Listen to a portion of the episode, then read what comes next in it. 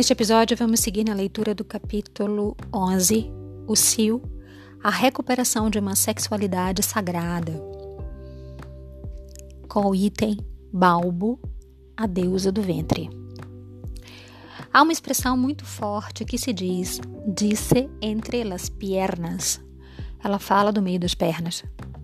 Essas pequenas histórias do meio das pernas são encontradas em todo o mundo uma delas é a história de Balbo, uma deusa da Grécia Antiga, a chamada deusa da obscenidade. Ela tem nomes mais antigos, como, por exemplo, Iambe, e aparece, e aparentemente, os gregos a adotaram de culturas muito mais antigas. Sempre houve deusas selvagens arquetípicas da sexualidade sagrada e da fertilidade da vida morte vida desde o início dos tempos. Conhece-se apenas uma referência escrita a Balbo, remanescente de tempos remotos, dando a nítida impressão de que seu culto foi destruído e soterrado pelas diversas conquistas.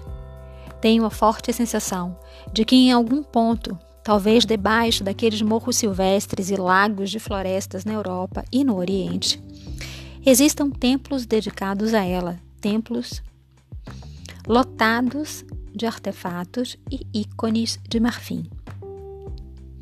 Portanto, não é por acaso que poucos ouviram falar de Balbo, mas lembrem-se, precisamos apenas de um fragmento para reconstituir o todo.